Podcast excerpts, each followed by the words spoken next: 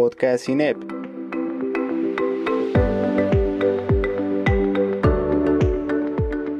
Nuestra mirada sobre los temas de coyuntura nacional.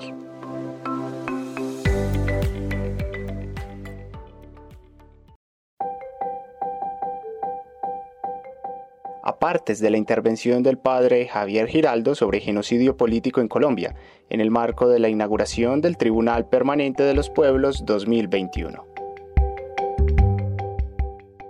Cuando en las primeras décadas del siglo XX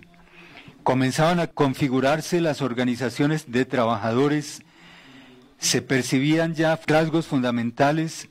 de lo que podemos llamar la cepa genocida del Estado colombiano.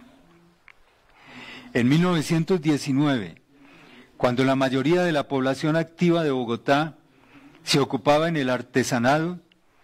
e iniciaba formas de organización precursoras del sindicalismo, la arremetida violenta del ejército contra quienes le reclamaban al presidente Suárez por preferir encargar la confección de nuevos uniformes militares a empresas de los Estados Unidos, en lugar de ofrecerles trabajo a los artesanos nacionales, produjo una masacre de 10 muertos, 15 heridos y 300 detenidos.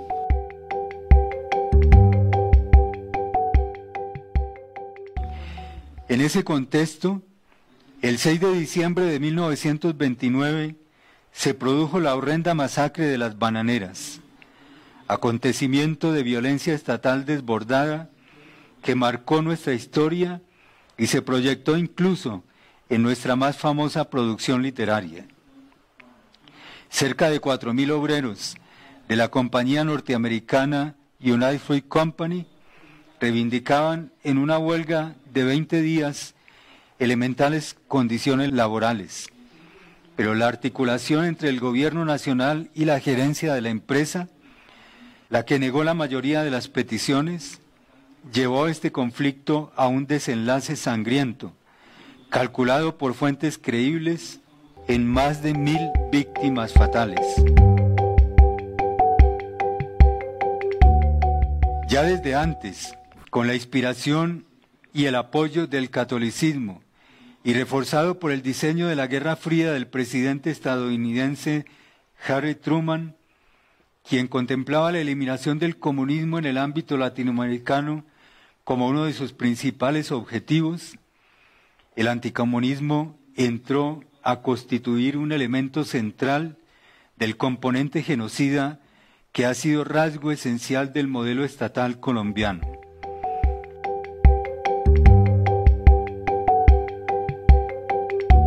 Los manuales de contrainsurgencia, continuamente reciclados desde 1962 hasta avanzado el siglo XXI, y mantenidos formalmente en secreto, en violación de varias leyes del mismo Estado, contienen numerosos elementos identitarios de la naturaleza genocida del Estado colombiano, es decir, elementos que perfilan sus prácticas institucionales, algunas de ellas disfrazadas en sus expresiones legales, pero en las cuales toman cuerpo los procesos de estigmatización, de movimientos sociales, grupos, poblaciones,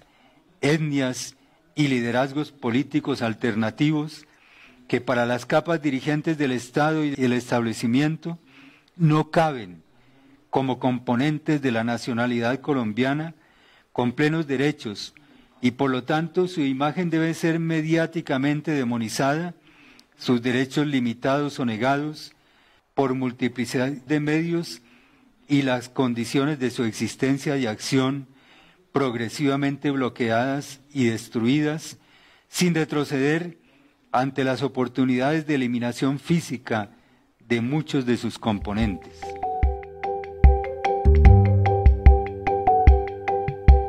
En muchos otros momentos de las últimas décadas del siglo XX y primeras del siglo XXI, fueron emitidas legislaciones de emergencia que tenían rasgos comunes. Intervención del estamento militar en la administración de justicia, creación de nuevos delitos o infracciones relacionadas todas con la protesta social o calificadas como formas de terrorismo, ocultamiento de la identidad de jueces, investigadores y testigos, lo que redundaba en altos niveles de manipulación y arbitrariedad de los procesos y mecanismos de intimidación y amenaza contra los testigos incómodos, lo que muchas veces condujo a procesos amañados contra denunciantes.